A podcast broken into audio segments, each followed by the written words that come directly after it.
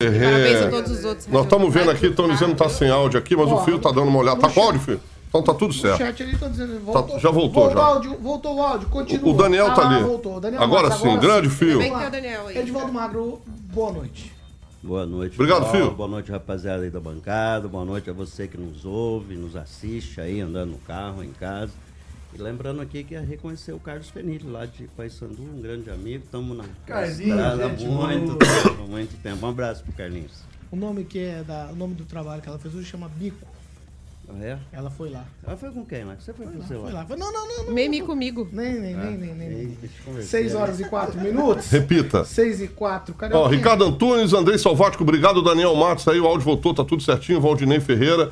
E hoje temos o meu grande amigo Sidney Tênis aqui, uma honra mais uma vez, no estúdio da PAN, Paulinho. Eu vou fazer o seguinte, já que vocês... Glaze Colombo, pode Já que vocês fizeram desse jeito, começando pelo francês, e o francês está aprendendo com você, sentou perto de você, já começou, eu já vou dar uma boa noite pro vereador, o Sidney Telly, que está aqui, ele é presidente da CCJ. Grande Sidney. Vários assuntos, na verdade, dois assuntos principais pra gente tratar com o Sidney aqui. Hoje nós vamos falar Vou repetir o francês, tá? Você me permite, francês? Nós vamos falar sobre o túnel que corta o novo centro e também sobre as questões da aprovação do projeto aí para liberação, para licitação dos trabalhos lá no Hospital da Criança. Sidney, muito boa noite, seja bem-vindo aqui à Jovem Pan Maringá. Boa noite, boa noite. Eu gosto muito de vir aqui porque aqui a gente se sente muito à vontade, é um- uma conversa descontraída, é amigável e, e mesmo as polêmicas são sempre é, muito boas de tratar porque é sempre com muita alegria. Eu, Paulo, quero é, dizer que você tem conduzido muito bem essa bancada aqui e essa mesa de trabalhos e eu me sinto muito à vontade. Quero deixar isso bem transparente, gosto de estar aqui. 6 horas e 5 minutos. Repita. 6 e 5, hoje, terça-feira, dia 7 de novembro de 2023. Nós já estamos no ar. Agora, os destaques do dia. Jovem Pan. Vamos lá, hoje, como eu falei antes, nós vamos conversar aqui com o vereador Sidney Telles sobre o túnel do Centro e também Hospital da Criança.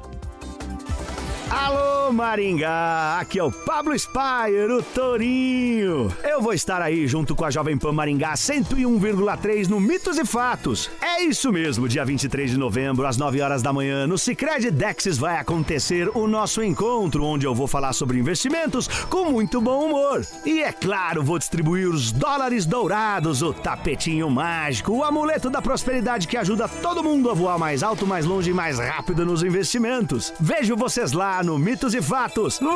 Torinho! Oferecimento Sicredi Dexis e Cocamar. Ah, ó, para de corrigir os outros, tá? Que coisa, eu tô me sentindo constrangido aqui. Com tanta sapiência, eu fico até constrangido.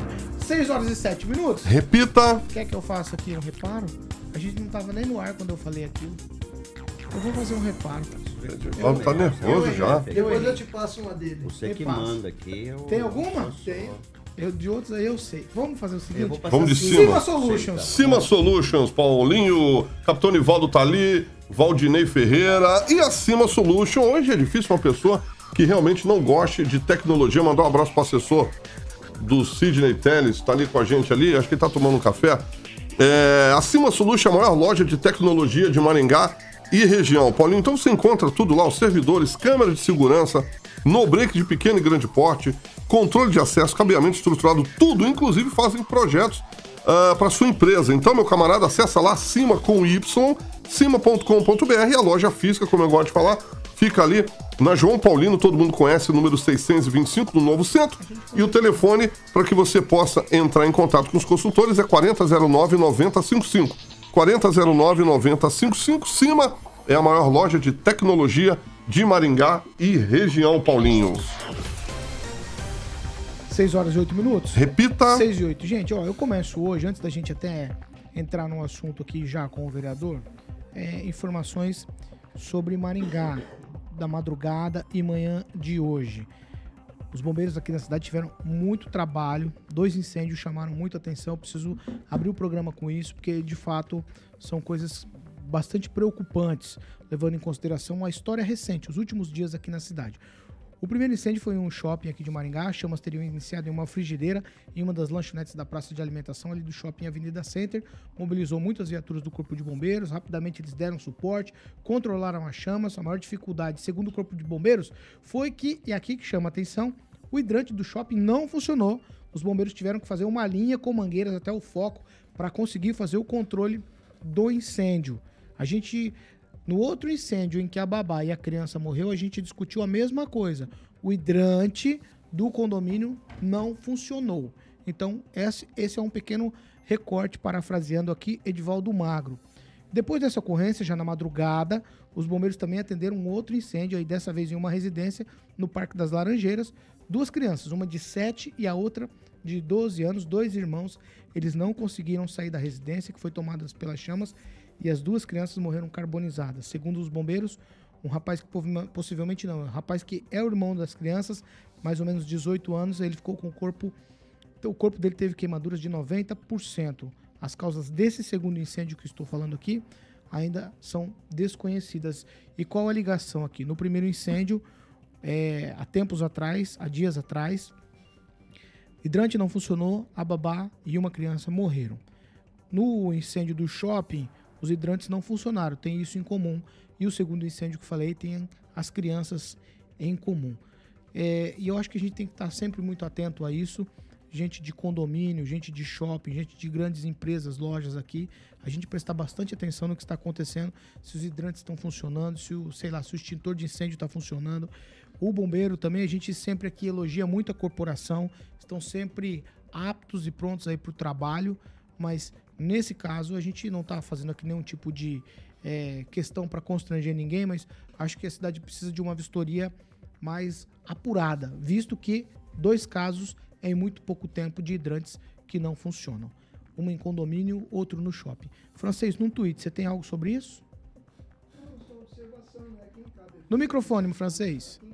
cabe a fiscalização? Fiscalização, posso encaminhar para ele? Pode, pode, pode. A quem claro. cabe a fiscalização. E, é, por outro lado, como vereador, isso alerta a Câmara Municipal com relação à necessidade de fazer essa cobrança. Senão os próprios corpos de bombeiros e também por, por responsabilidade os próprios condomínios, né? Eles têm que ver isso aí, porque descobrir da pior forma possível, no caso específico do shopping, parece que foi o segundo incêndio no mesmo estabelecimento.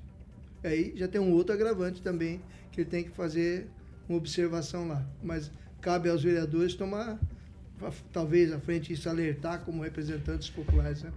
Eu quero dizer mais. Eu fiz um, uma lei, ela foi aprovada, foi sancionada, que é a lei do LIP, que é o laudo de inspeção predial. Quer dizer, e é uma lei que eu copiei do Rio de Janeiro, que os prédios, depois de cinco anos, eles têm que fazer e apresentar na prefeitura um laudo de inspeção dizendo: nosso incêndio está beleza, nossa marquise está jóia, e isso ele apresenta, um engenheiro tem que assinar, e até hoje ninguém nunca fiscalizou. A lei está lá, eu já fiz vários requerimentos perguntando: quando é que a lei vai começar a funcionar? Quando é que vamos começar a cobrar uma coisa que já está na lei? Tem que cumprir. E, e, e a, a, lógico que incomoda o comerciante, porque é uma taxinha mínima, viu, gente? Pensa que esse laudo custa caro? Não, eu, ele custa em torno aí de mil reais. Ora, o que, que é mil reais? Não é? E caso o laudo apresente problema, aí ele tem que apresentar o laudo completo. Aí é mais caro, é evidente. Mas não precisa, é só ele tomar consciência e o cuidado. Quer dizer, as obras, a partir de uma idade, tem que ter o laudo de inspeção predial. Agora, hidrante tem que estar no laudo? Sim, mas o bombeiro é responsável pela, na sua vistoria dos estabelecimentos industriais e comerciais de verificar se os hidrantes estão funcionando. Mas esse é periódico, Sidney? Só para eu saber. É periódico, é renovado. Vamos lá. Ô, Emerson, você tem alguma coisa sobre esse assunto? É, não necessariamente pergunta, é, tá? É, não, na é, é pergunta não. É, são dois incêndios distintos, né? Um com danos materiais e outro com danos à vida. Em relação às duas crianças que faleceram, o Reginaldo do Prever doou os caixões porque a prefeitura não atendeu através da Secretaria de Assistência Social e fizeram uma vaquinha para comprar o jazigo no cemitério parque porque a prefeitura também não tem a disponibilidade lá no, no, cemitério municipal e aí tiveram que fazer uma vaquinha porque a, fam a família é muito humilde, muito pobre e teve que é, fazer é, esse tipo de, de, de campanha para enterrar os seus entes queridos. Edivaldo Magro. Mas, pois é, eu quero. Obrigado, viu? Acho que o Sidney Terry deu uma explicação enorme. Cabe um desdobramento enorme desse debate aí, viu, o, Sidney? É, eu só quero citar essa um vítima ali, disse que as duas crianças morreram abraçadas, inclusive. É, tem essa informação. E essas coisas, sim, nos provoca sempre algum tipo de emoção, de sensibilidade, né?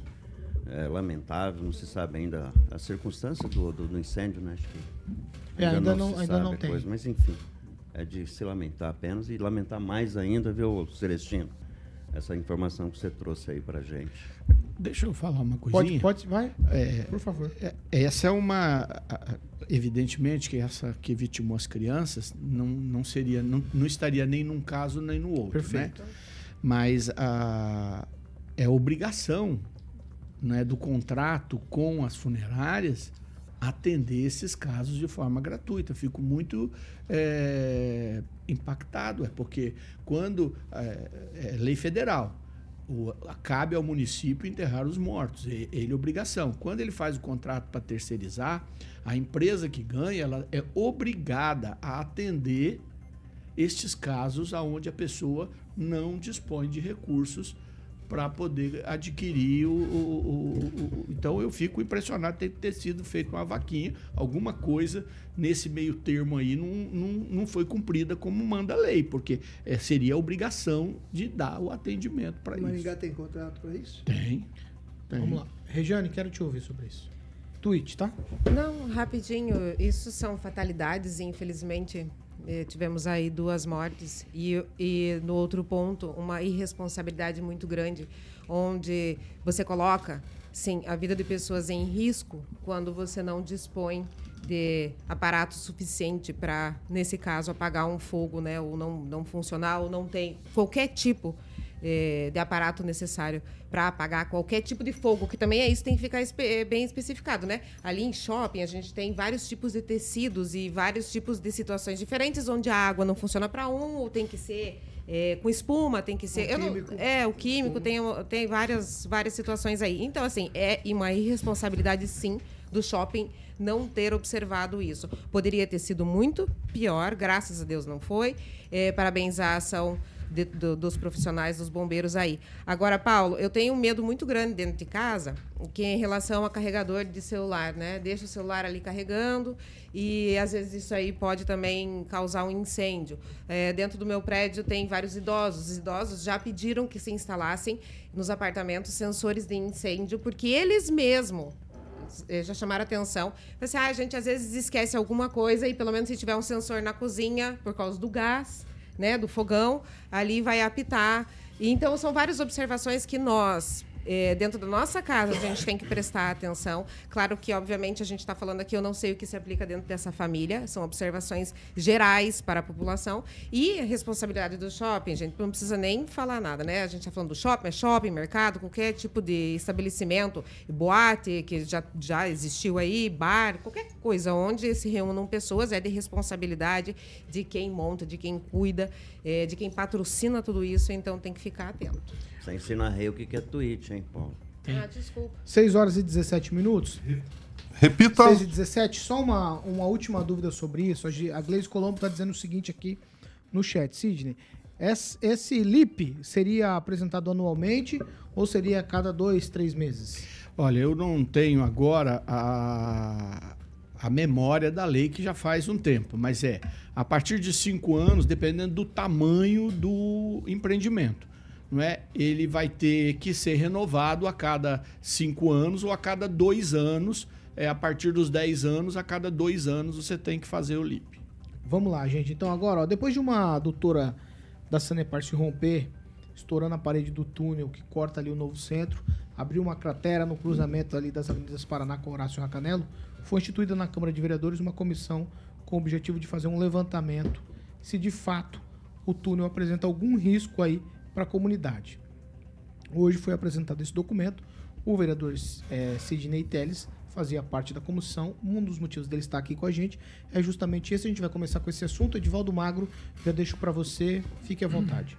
Eu não vi a conclusão, do, do, do- não vi o documento, viu, Ciro? Você vai falar melhor, mas eu vi um, dentro de uma, uma assessoria lá da, da Câmara que vocês não viram nenhum problema na infra, né, na infraestrutura do túnel, mas cobra responsabilidade pela manutenção.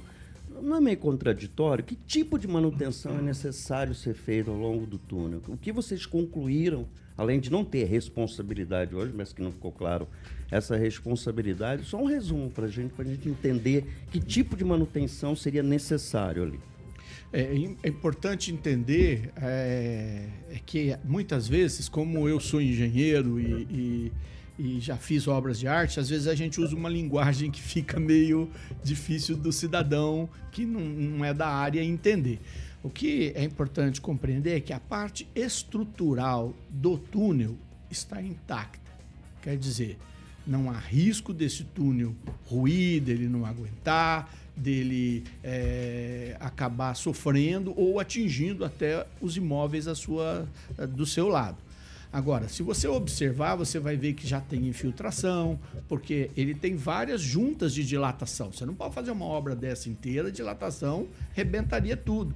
Ele tem juntas de dilatação, ele tem apoios que a gente chama, para quem não entende, de neoprene, que é um apoio que é uma espécie de borracha que você põe em cima para ele trabalhar livremente. Estas coisas estão desgastadas. Se você não fizer a manutenção, eles vão romper e com o tempo eles vão criar é, um problema estrutural. Quer dizer, existe um risco se não fizer nada? Existe. Hoje, do jeito que ele está, não há perigo. Mas você já encontra várias destas peças com claramente desgaste do tempo. Clara, clara. Você vê coisas que fala, puxa, aqui tinha que tomar uma providência, aqui tem que tomar uma providência. E o que é importante lembrar é que o rompimento que aconteceu, é, a, a- a perícia foi inconclusiva no sentido de que eles não têm garantia se foi problemas de drenagem que foram gerando uma acomodação da terra do lado de fora do, do túnel e que acabou é, rompendo na ponta do túnel, ou se foi é, a adutora ou as duas coisas juntas que geraram. Como a Sanepar foi lá e resolveu o problema, não, não houve um dano para poder se levantar. Agora, é, não poderia acontecer. E quais são os lugares de fragilidade? É a Paraná e a Pedro Táxi, que são as duas pontas dele. Porque no, no restante do, do, do- do espaço do túnel, a área que você tem livre entre a parede do túnel e as demais construções não é suficiente para causar uma pressão, não é que possa gerar um, um- um rompimento. As pontas precisam de cuidado. Ali a manutenção tem que ser mais cuidadosa e tem que ter uma manutenção para o lado de fora, que aí é a manutenção que não depende do responsável do túnel, depende da prefeitura. Não é que é a drenagem do lado de fora do túnel, essa precisa estar sempre bem cuidada. Bom, conclusão então, Sidney, a responsabilidade da manutenção é da prefeitura. de dentro do túnel não pode ser afirmado isso, Edivaldo, pelo seguinte: é uma coisa é assim, as pessoas acham é, absurda e é absurdo. É absurdo que uma obra, uma obra termina, tem um fiscal do contrato, que no caso era Eduardo Sakai, a Jocely Toze- a Jocelei Tozeto, que hoje é secretária, trabalharam na Urbamar. Esse, essa obra, ela não tem o documento de entrega. Esse documento não existe. Quer dizer, o município e o DENIT é, extraviaram este documento de entrega, dando responsabilidade. Quando termina uma obra, e no caso de uma obra que é feita numa via é, ferroviária, assim como o aeroporto, você transfere para a União. A responsabilidade é a União, delega quem vai fazer isso. No caso ali, é, é, foi uma grande surpresa quando a Rumo afirmou: este túnel não está no meu contrato. Então, como esse túnel não está no teu contrato? Não está. E aí, o presidente do DENIT Ferrovias não é um, um, um- um engenheiro, estava o presidente, estava o superintendente, disseram: a herança desses documentos da Rede Ferroviária Nacional nós não temos como nós sabemos que certamente tudo foi feito, mas nós não temos como provar e não foi incluído no processo da Rumo. E aí, agora, minha esperança é, se não assumir a Rumo, quem vai ter que assumir é a prefeitura. Emerson Celestino. Ah, o, o relatório né, conclusivo do- do- dos, dos três vereadores é, descobriu que não existe a laje técnica sobre o túnel. É, essa falta dessa laje técnica pode ter causado é, na avenida ali, da, da- na, na, Pedro Táxi, tanto na Paraná, onde tem os pavers, e ali pode ter acontecido também é, a, a geração daquele buraco e explica também a respeito do- da- da- da empreiteira né, que pegou fogo nos documentos e esses documentos poderiam é, abreviar né, quem é o responsável pelo túnel. É, certamente essa é uma questão que a gente fica perplexo, né? Como? Ah, O que, que esses documentos estavam fazendo no canteiro de obras da Renault, né? Porque ela pegou fogo lá no canteiro de obras quando a empresa estava fazendo a Renault, que houve um incêndio, consumiu toda essa documentação. Mas o que podemos fazer diante disso? Nada, ué. Se, eu, eu não tem o que fazer. Queimou, queimou. Agora, é, a laje não é sobre o túnel.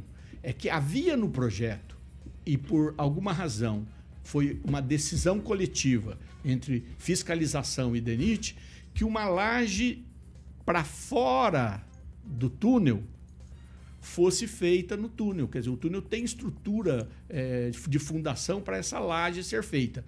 Eu imagino agora é que quando esse projeto original foi feito, eh, talvez o, o francês e o Edivaldo venham a se lembrar, ele era para ser uma ruazinha sem grande movimento no projeto que o Oscar Neymar ia fazer. Não era para ser uma avenida daquele Projeto jeito. Agro original, É, e- e- isso. era- CD Gilberto Carvalho. era uma ruazinha. Então, é, eles provavelmente acharam que para que fazer a laje além daquela área que não seria usada?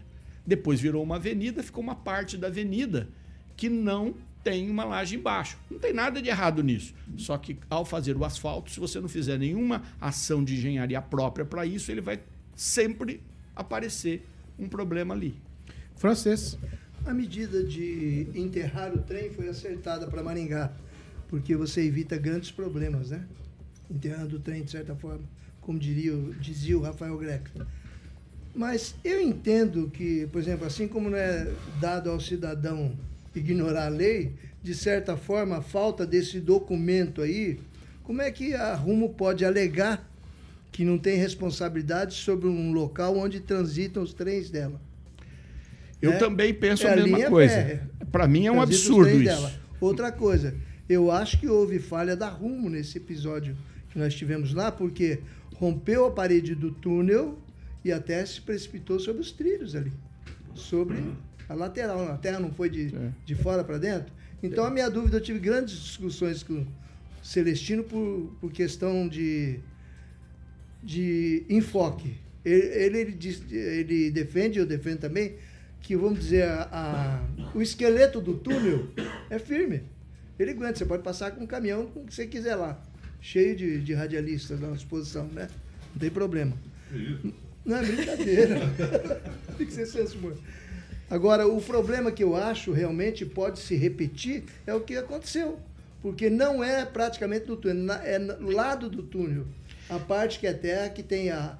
Porque o túnel, cá entre nós, a- o túnel, eu não sou, não sou engenheiro, mas eu sei, o túnel vibra quando passa trânsito em cima, quando passa o trem muito mais.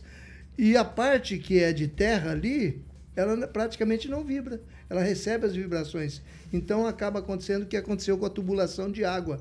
E nós temos várias tubulações de água. Foi comprovado isso. E qual que é a pergunta, eu- francês? A minha pergunta é a seguinte. pergunta também, não arrisco. Ele te deu uma Não, eu, tô tentando situar. Então, é, no- no- na, na questão específica, a parede do túnel não pode se romper novamente, como rompeu? Que ela não é toda forte como o túnel, a armação do túnel. Olha, é, os pontos é, críticos são as duas avenidas aonde termina o túnel. A Avenida Paraná e a Avenida Pedro Táxi. Se romper a adutora, a adutora é o cano isso. da Pedro Táxi, que é o maior de Maringá, você pode ter certeza que o desastre vai ser muito, muito grande. Né? Tanto é que no nosso relatório a gente pede que a Sanepar que tem um controle eletrônico de vazamentos, precisa ter um controle imediato das quatro tubulações que restaram, porque a da Paraná eles já desviaram. As outras ele não tem como desviar. Mas a da, a da Erval, a da São Paulo e a da Duque são pequenas. São menores do que a, a, a que estava na Paraná. Quer dizer, eh, você pode monitorar, ela se romper, vai demorar um tempo maior, você consegue corrigir. A da Pedutax não. E é um lugar nevrálgico, por quê? Porque é onde a avenida passa e aí você não tem eh, no muro capacidade caso aconteça um deslizamento grande, porque aí o volume é grande. Nas outras áreas dentro do túnel, você não tem área de deslizamento de terra capaz de gerar um esforço é tão grande, é, capaz de romper o muro que existe ali. Você compreende o que eu estou dizendo? Para mim, isso é. E a laje, é, no caso, ela é por causa da via. Porque a, a Arthur Thomas, Arthur Thomas, a Horácio Racanello, ela, ela é, vai além do túnel. Ela vai alguns metros até você chegar na calçada. é, é, e, é, e é esse o ponto. O túnel termina, beleza. Do túnel até o final dela, a- o asfalto começa a fazer um- uma, uma ondulação. Deixa eu entender rapidamente aqui. Aqueles tubos ali são de 2,20 metros, porque eu acompanhei a instalação daqueles tubos do Pedutax. Eles passam onde no túnel? Por baixo? Da Pedutax Ou com, por com o túnel. Você, é, é que são dois tipos de, de tubulação que você tem. Essa, É, essa que você está falando de das dois galerias, metros, é. ela é de drenagem. Certo. Ela é certo, de isso. drenagem, ela passa por baixo. Por baixo. tá, A de drenagem. A de água, não, ela passa por cima. Ela tem uma canaleta no túnel, ela passa dentro da canaleta por cima e depois ela enterra. E ela é específica para evitar. pra No microfone frente- francês. Específica para fazer frente às vibrações, né? Ela é de ferro. A, a- a Sanepar tem que dar essa garantia, né? Esperamos que sim. Vamos lá. 6 horas e 30 minutos. Repita. 6 e meia. Danês Alimentos, Carioca. A gente, a gente já vai voltar com- conversando aqui, continuando essa conversa com o vereador Sidney Teles. Vai lá, Carioca. Danês. Muito bem, Paulinho. Já começo mandando um abraço pro meu amigo Rodrigo Begali, proprietário, junto com o pai dele, João Begali, da Danês Alimentos. É a linha de gatos Catley. Família cresceu, novidade como o próprio Rodrigo, que eu tive a honra de entrevistar aqui, frisou que iam chegar e chegaram duas. Então é a Catley é, gatos castrados, Paulinho, sabor salmão e cereais, que os gatos amam. E a família Catley, filhote com salmão com arroz. Ambos os alimentos eu sempre friso que não contém corantes. E, obviamente vai deixar o crescimento do seu gatinho mais saudável e, obviamente, recomendável, é recomendado por veterinários, Paulinho. Então, quem escolhe produtos danês tá levando para casa aí produtos feitos com inovação, alta performance, o melhor custo-benefício para uma alimentação saudável e equilibrada.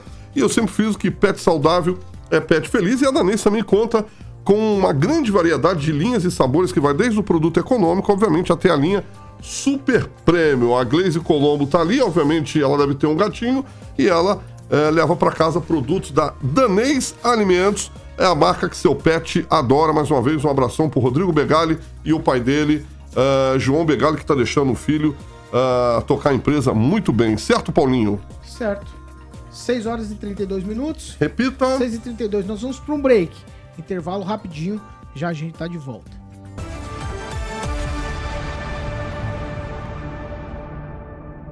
T-News. Oferecimento. Peixaria Piraju, Avenida Colombo 5030. Peixaria Piraju.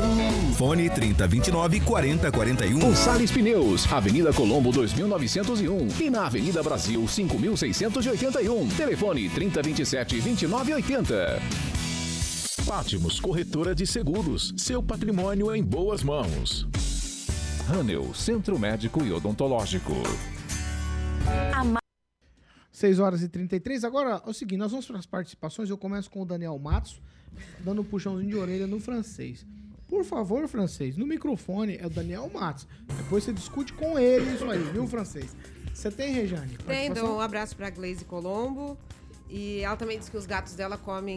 cachorrinhos, né? É cach... Não, é gato. Ah, cachorrinho ali, caminhonesa, exatamente aí. O Ricardo Antunes também tá aí. E é isso aí. Você tem, Celestino? Sem negócio de anivers- aniversário. Não, sem negócio de, aniversariantes. sem negócio de aniversário que você tá faturando. o- Não, você tá faturando isso aí. Não, o Rigon hoje. Hoje é aniversário do Anjo. Aniversário do É, Rigon. o aniversário do Rigon, aniversário do médico Pedro Davandel, Ah, já, esse você aniversário do meu primo Odivaldo Eresec e da minha irmã. Graziela Lombardi Celestino.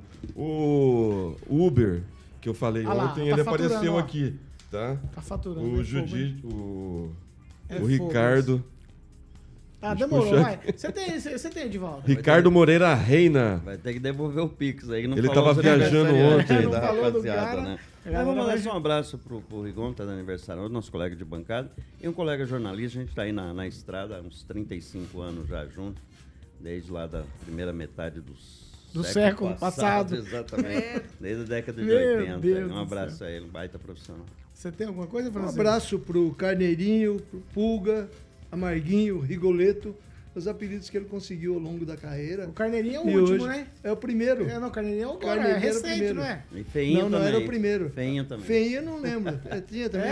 É. Ele adora esse apelido. Porque o Carneirinho é usado, foi usado recentemente aí.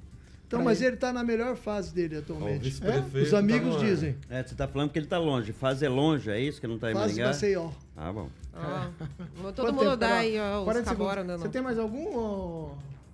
Ô? Você, Regiane. Judite Brasil de Oliveira, que está aqui, é a primeira vez que eu vejo esse nome, bem-vindo, obrigada. É o Carlos Eduardo Noronha, é, Vera Lúcia Aparecida, e o resto, boa noite, gente, para todo eu mundo. já ouvi muitas Judite na vida. É a O- primeira vez? Edson O Escabora também. o Israel, vice-prefeito de Escabora, bem-vindo.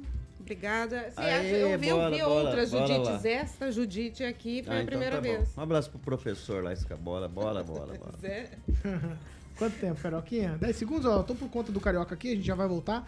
Pra quem está ligado com a gente nos nossos canais na internet. Vamos lá, Carioquinha, eu fico no seu, no seu timing. Voltamos. Pronto? 6 horas e 35 minutos. Repita. 6 e 35 nós estamos de volta para você que nos acompanha pela Jovem Pan Maringá. E é o seguinte, a segunda meia hora do programa é um oferecimento de Millennium Viagens, cara. Exatamente, como terça e quinta, eh, Paulinho, a gente tem o Minuto Agro com a Milênio Agroviagens. O nosso DNA é o agro, porque eu sempre falo que a Milênio Agroviagens do grupo Milênio, do meu querido amigo Egberto, é uma agência especializada em missões técnicas internacionais e viagens para agronegócios. Então, voltada para o público de empresários do agro, cooperados e também produtores rurais. Agora a gente confere o Minuto Agro aqui na PAN. Paulinho. Minuto Agro com Millennium Agroviagens. Olá, caros ouvintes do Minuto Agro. Temos recorde histórico nos portos do Paraná. No mês de setembro, os portos de Antonina e Paranaguá registraram o melhor mês de sua história, com movimentação de 5,89 milhões de toneladas. O volume movimentado no mês de setembro é de 12% maior que o recorde registrado no mesmo período em 2020. A soja foi o produto mais movimentado, com 1,27 milhão de toneladas, um aumento de 178% comparado com o ano anterior. No Minuto Agro, você fica por dentro de tudo o que acontece no mundo do agronegócio com a Millennium Agroviagens. Até a próxima, Millennium Agroviagens. Muito bem, Paulinho. E o telefone da Milênio é o DDD 44 Maringá 3029 6814 3029 6814. Um abraço para Luaninho Júnior, proprietário da Milênio, lá Milênio Viagens, o meu amigo Egberto Paulo Caetano. 6 horas e 37 minutos. Repita. 6 e 37 ó. A gente vai falar agora do Hospital da Criança. Continua a conversa aqui com o vereador Sidney Teles, presidente da CCJ, que apresentou algumas emendas, porque foi votado hoje na Câmara em segunda discussão. E aí, como eu acabei de dizer, algumas emendas da CCJ no projeto que autoriza a Prefeitura a abrir o processo licitatório para finalmente por aí, para funcionar o Hospital da Criança. Os vereadores aprovaram o projeto com 14 votos favoráveis. O vereador Mário Verri não participou da sessão. E a gente vai falar aqui com o Sidney sobre isso. Eu vou tocar para vocês, ficarem à vontade para conversar com ele agora. Dessa vez eu já toco a bola para você. Primeiro, francês, perguntar sobre o projeto aí que vai botar para funcionar o Hospital da Criança no MIC, Francis. Por favor. Agora vai. no vereador. microfone, francês. Agora vai o Hospital da Criança? Estou na torcida. Você sabe que tem coisa que a gente tem que ver acontecer, não é? Para poder é, ter certeza. data Eu da acredito inauguração, pô. que vai. Eu fiz perguntas bastante. é, eu acho que pertinentes dentro da minha área, que é a área financeira, é a área de. de sempre na área de engenharia eu, eu tinha o viés de fazer as, as questões financeiras e eu perguntei lá para a Paloma, que é economista que da agência de agência reguladora junto com a Penha, se, se ela poderia me mostrar a planilha de resultado, porque não adianta ser ingênuo, né? Ninguém vai vir pegar o hospital para tomar prejuízo, o cara vai fazer conta. É lógico que esse pessoal tem muita expertise, mas para isso você tem que fazer um plano de negócio muito bem feito. E os economistas fizeram isso, fizeram uma apresentação e tiveram uma presença bastante interessante de interessados que gostaram da apresentação. Quer dizer, o hospital da criança é viável. E aí você pode ficar com mais esperança de que ele vai acontecer. E viável considerando a exigência de ser filantrópico e de garantir no mínimo de 60% de atendimento do SUS. Porque é isso que, se for para não ser filantrópico, não, for, não é para atender para o SUS, aí Deus me livre, né? não, não é o caminho. E isso aí, é o, aliás, foi uma das emendas que a gente apresentou e que foi incluída no projeto. A garantia de que, independente da mudança da lei federal sobre as filantrópicas, no mínimo 60% terá que ser atendimento Pois é, pelo por que SUS. só 60%? É, não é que é só 60%, Não, porque a gente espera né? que seja mais, a necessidade é maior. Então, É. por isso a pergunta Aliás, do só. É que a lei já obriga, né? Já que obriga seja 60%. 60%. Desde 2016 a portaria. É, a, a porta- a portaria das 2016. filantrópicas já obriga. Mas o que Exatamente. será essa portaria daqui é, um tempo? Nós não sabemos. Nós só sabemos o que acontece hoje. Agora, pela nossa lei, o contrato de concessão obrigará a isso. Quer dizer, se a lei das filantrópicas mudar para 50-50, para viabilizar um monte das filantrópicas que estão quebradas, aqui vai ter que manter o mínimo de 60%. Por que não mais? Porque é exatamente o mix do negócio. Não é, eu posso aumentar o que for, aí eu tenho que fazer o quê? Eu tenho que é, ter o aporte público para poder dar mais do que isso. Senão você não vai ter. Ninguém vai fazer o serviço, gente. Vocês têm toda a clareza, a não ser quando ele é totalmente público. Se a prefeitura assumisse, tivesse dinheiro para assumir, se o Estado tiver vontade de assumir, porque eu acho que o Estado tem dinheiro, mas se ele tivesse vontade de assumir, aí você podia fazer ele inteiramente público e 100% pelo SUS. Né? A tabela do SUS ela não é suficiente para manter o hospital funcionando. Essa é a grande verdade, ainda mais nesta área. Qual Vai, é o- já vai, Regina. Eu Pode quero saber qual que é a realidade que o senhor vai passar para a gente aqui, do, do qual que é o grande entrave que tem para abrir, porque faz quanto? Os seis anos? Sete anos? Desde tá- 2018. e que, né, estamos aí nessa promessa. Hoje mesmo com as pessoas que eu conversei, falaram exatamente isso. Nossa, graças a Deus vai abrir o Hospital da Criança, que foi dito isso nessa data aí em 2018. As pessoas esperam isso. É, o que está acontecendo de verdade na leitura do senhor, então? Por que, que isso não desenvolve, não abre, não vai, não vai para frente? Por que, que o Estado não está assumindo? Por que, que o município não está assumindo? O que está acontecendo? Olha, o- o- eu, eu só posso falar aquilo que eu penso. Eu não tenho essas informações. Essas informações têm que ser feitas para os gestores e os que trouxeram o hospital para cá. Eu sempre digo assim: é uma benção que trouxeram o hospital. Maringá tem um campo de formação de profissional de saúde extraordinário. Quer dizer, ninguém quer montar um hospital num lugar onde você não vai ter profissional. Imagine a quantidade de profissionais que um hospital desse vai requerer. Então, foi preciso um grande pacto com todo mundo, com todas as universidades privadas e públicas, para poder produzir profissionais e tecnologia para fazer funcionar.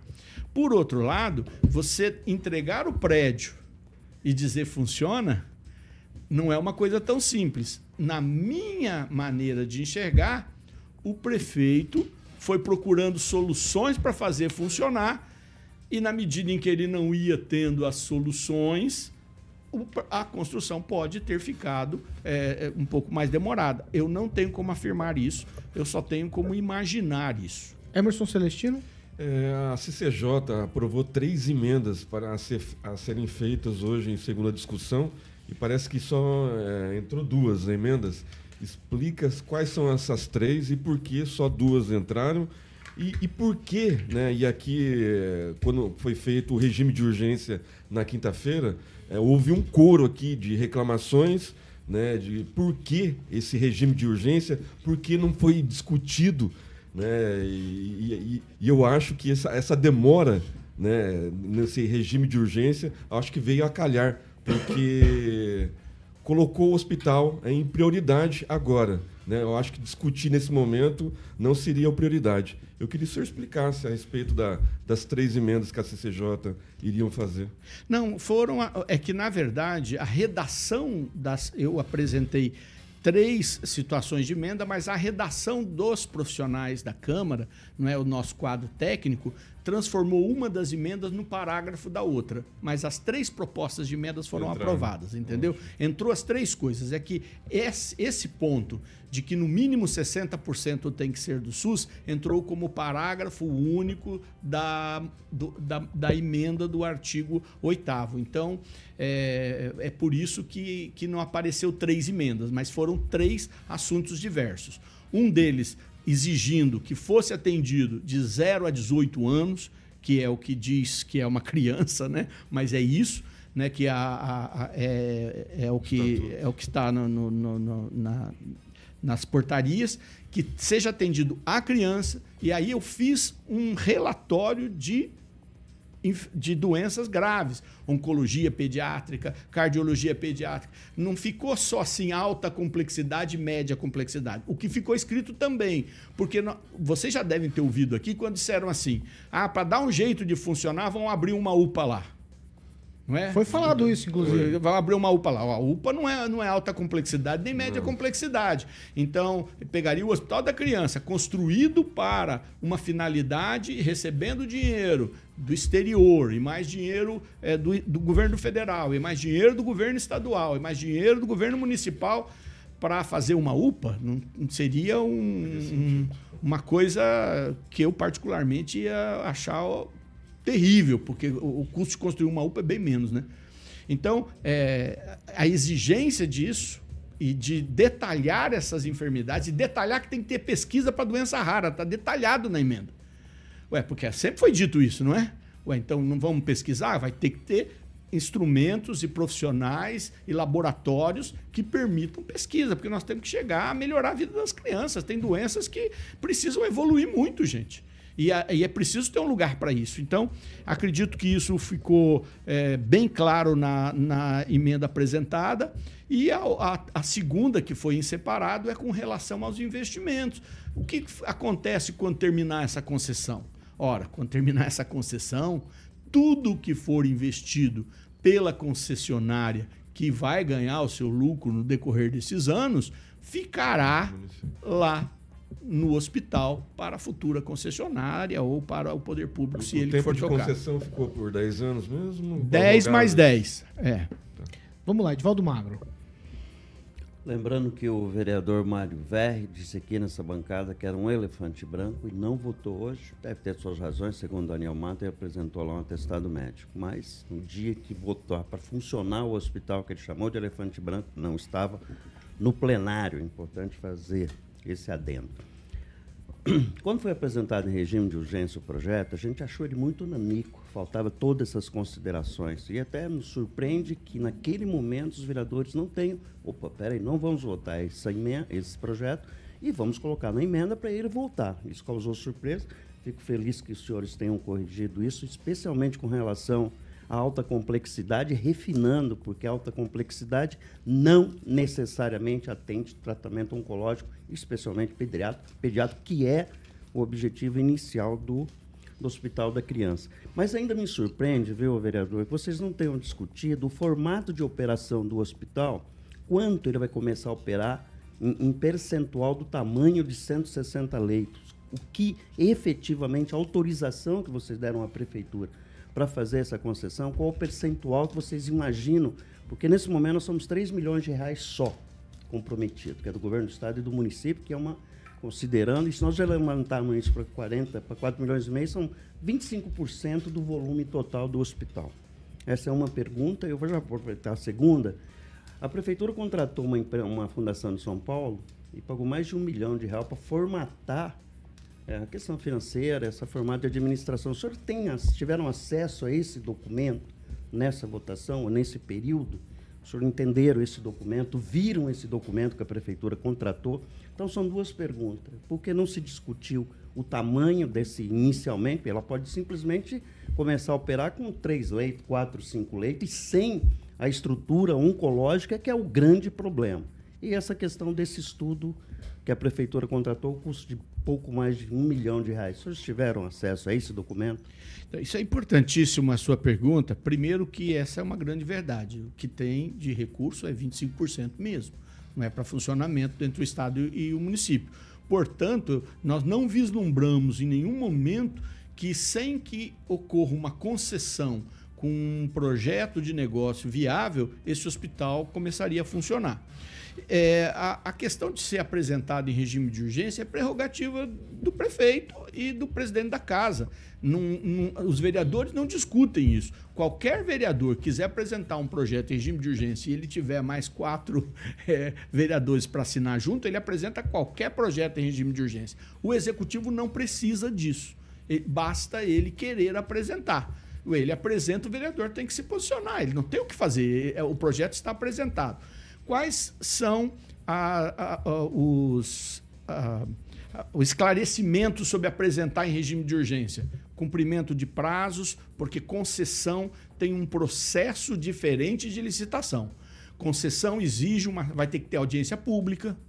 né? O negócio não acabou. Nós aprovamos que ele pode fazer o negócio. Agora ele tem que publicar o que é que ele vai fazer. Ele tem que fazer audiência pública, porque concessão não pode fazer sem audiência pública, para chegar ao ponto de exatamente a abertura dos pretendentes e as propostas para assumir a concessão. Então, o município correu por esta razão, porque nós já estamos no final do, do ano e porque ele deve ter encontrado agora uma perspectiva positiva para fazer o negócio. Então é por isso que ele deve ter entrado em regime de urgência. Nós temos que analisar, nós não vamos barrar isso em virtude desta possibilidade. Nós já estamos no final do ano. Então a população está ávida de ver esse- isso começar a funcionar em algum momento. Esse é o primeiro ponto. Na análise que a gente fez, constitucionalmente, aquele projeto do jeito que estava pode acontecer. Mesmo assim, eu, como presidente da Comissão de Constituição e Justiça, junto com os demais membros, que era o vice-presidente o Mário Verri e o delegado Luiz Alves, tomei a decisão de dar parecer favorável para que o processo pudesse ter a celeridade que o, o, o, o município pedia, que o, o gestor pedia, mas que nós queríamos detalhar mais. A partir desse momento é que eu recebi todos esses, esses documentos que você está falando, a análise dessa empresa contratada e percebi, inclusive, que já havia feito um trabalho interno muito bem feito e que coincidiu muito com o trabalho contratado pela empresa que ratificou os números eh, que a equipe eh, do município tinha levantado. E esse, e é- esse levantamento de viabilidade, de- de- que vai ser evolutivo para chegar aos 160 leitos e à utilização, é, ele demonstra até quanto tempo vai ainda a empresa investir até que inverta a curva de rendimento. Eu tive acesso a isso porque eu sou é, envolvido. E eu vou dizer mais: nem todo vereador e nem toda assessoria é capaz de ler aqueles números e poder fazer essa conclusão. Cada um, digamos assim, no seu quadrado.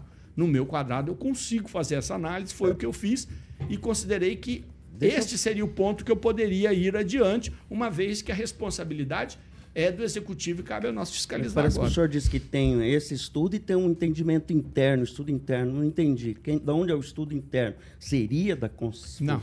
Deixa eu, é que eu não. Exatamente, não fui claro, Edivaldo. Obrigado. Olha, é, a prefeitura fez um estudo econômico de viabilidade. Encomendado para aquela Fundação de São não, Paulo. ela fez com seus profissionais. Certo, E, certo. e contratou, contratou uma empresa de renome, por quê? Porque os seus números poderiam ser questionados pelos é, players, por aqueles que querem é, é, fazer. E, e eu só ressaltei que os números ficaram muito parecidos. Quer dizer, o cálculo que a prefeitura fez com seus técnicos. Então eu estou elogiando-os por isso. E o cálculo contratado por uma empresa renoma- renomada ficaram similares e apresentaram é, é, essa questão. Esses números foram apresentados depois que eu avisei que ia fazer as emendas. Qual que é o custo que prevê, com a operação toda daquela estrutura, 160 leitos? E a minha pergunta é, quantos funcionários e qual o custo mensal previsto nesses estudos? Olha, é, eu olhei o quadro geral, não entrei nessas, nessas minúcias, eu posso te dizer que o hospital idêntico ao nosso em Brasília tem 3 mil funcionários. Idêntico ao de Maringá. Tem 3 mil funcionários. O de Brasília é público, ele não é tocado por uma concessionária.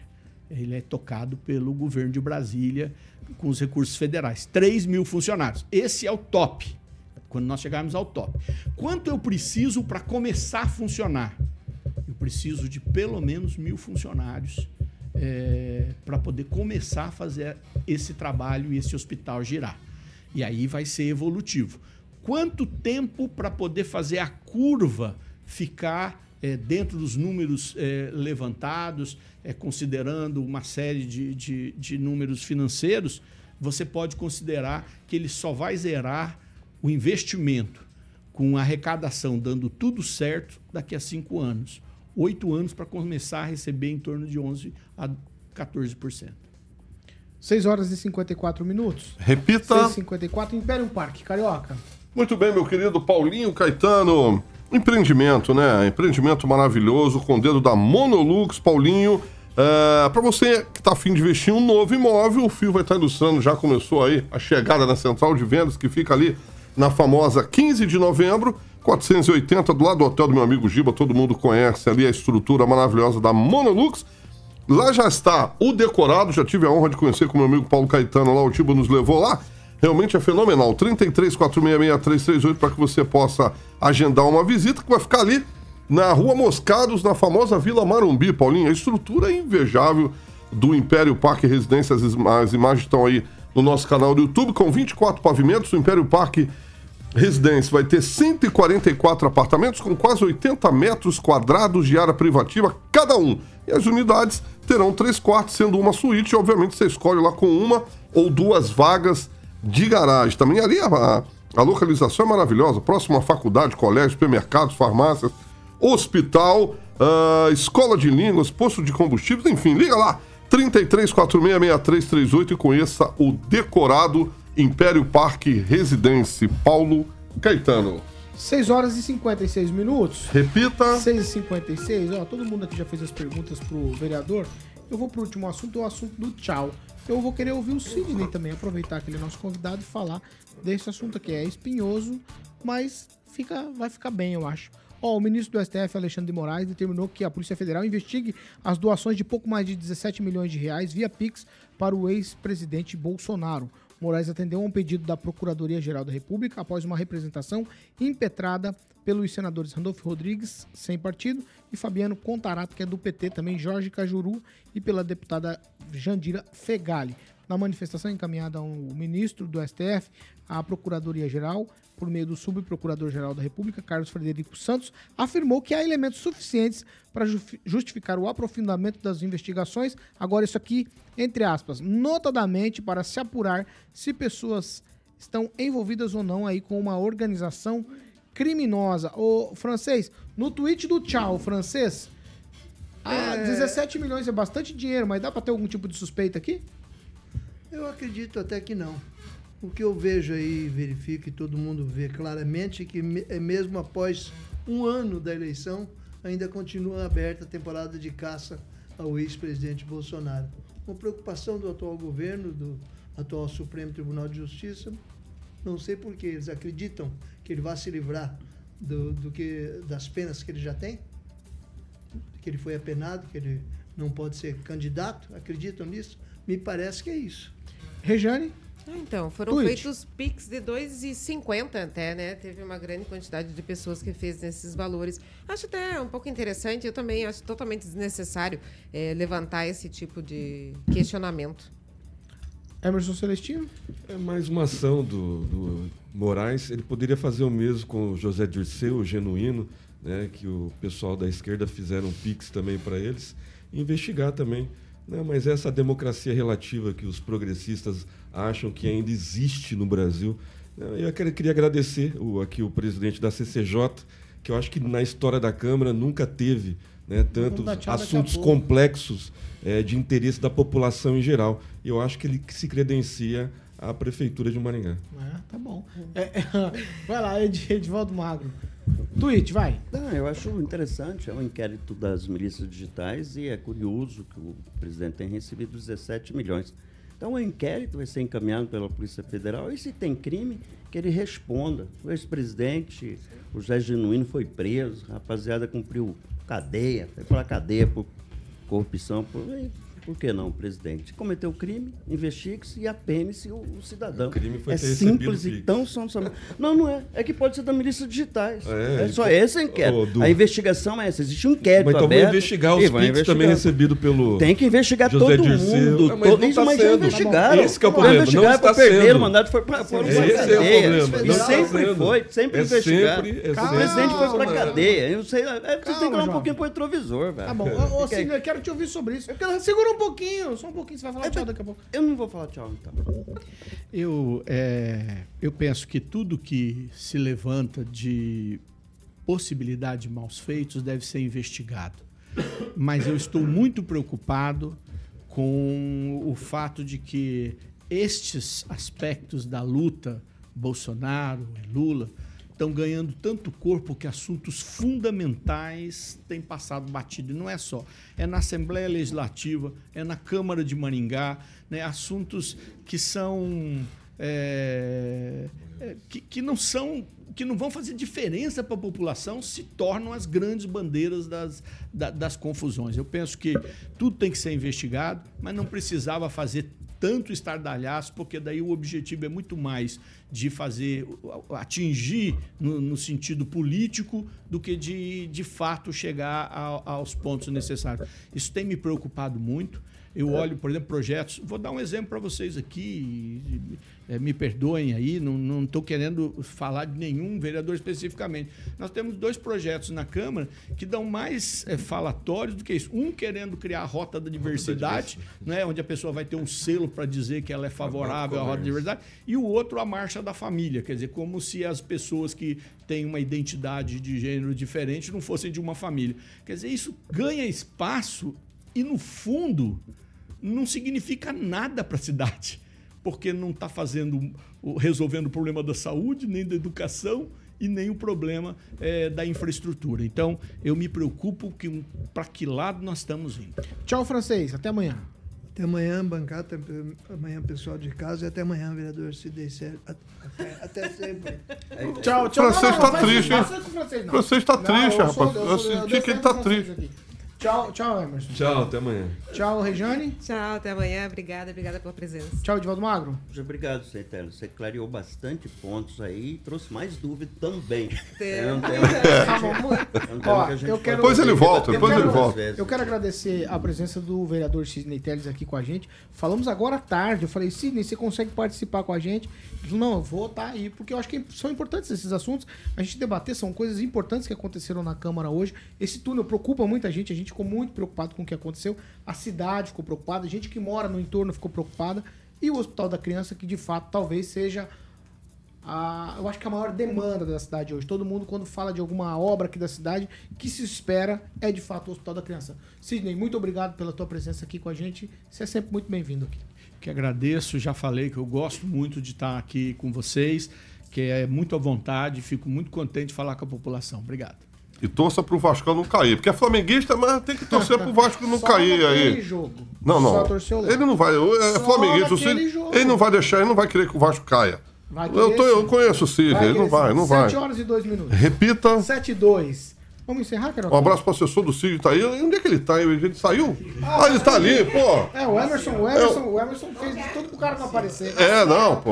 Um, um abraço pro Marcel, pô, nosso amigo aí. Eu não vi, eu pensei que ele tava, tinha saído, sério mesmo, não tinha visto. Posso? Pode, Paulinho. Amanhã, meio da semana, quartou, rapaz. É, amanhã é E o quando, último é, dia, e quando que é vai o ligar as luzes lá? Eu quero tirar foto lá, Amanhã é rapaz. meu Do... último- Amanhã 15 de é meu último- novembro, Sim, vai Sidney? ter um show. Não, eu sei, mas vai ligar lá o negócio do bambu. Eu tô curioso, Cid. Eu tô curioso. Posso pra ver mandar um o, o abraço? bambu lá ligar. assim, ó, Pera, antes, parou. o Papai Noel um chega. pouquinho. Eu quero mandar um abraço para um tio muito querido meu, que é o tio Benivaldo Ferreira, porque ele é vascaíno roxo. Opa, boa. É por isso que eu vou mandar um abraço para ele. Boa, Obrigado. senhor. Um abraço pro tio.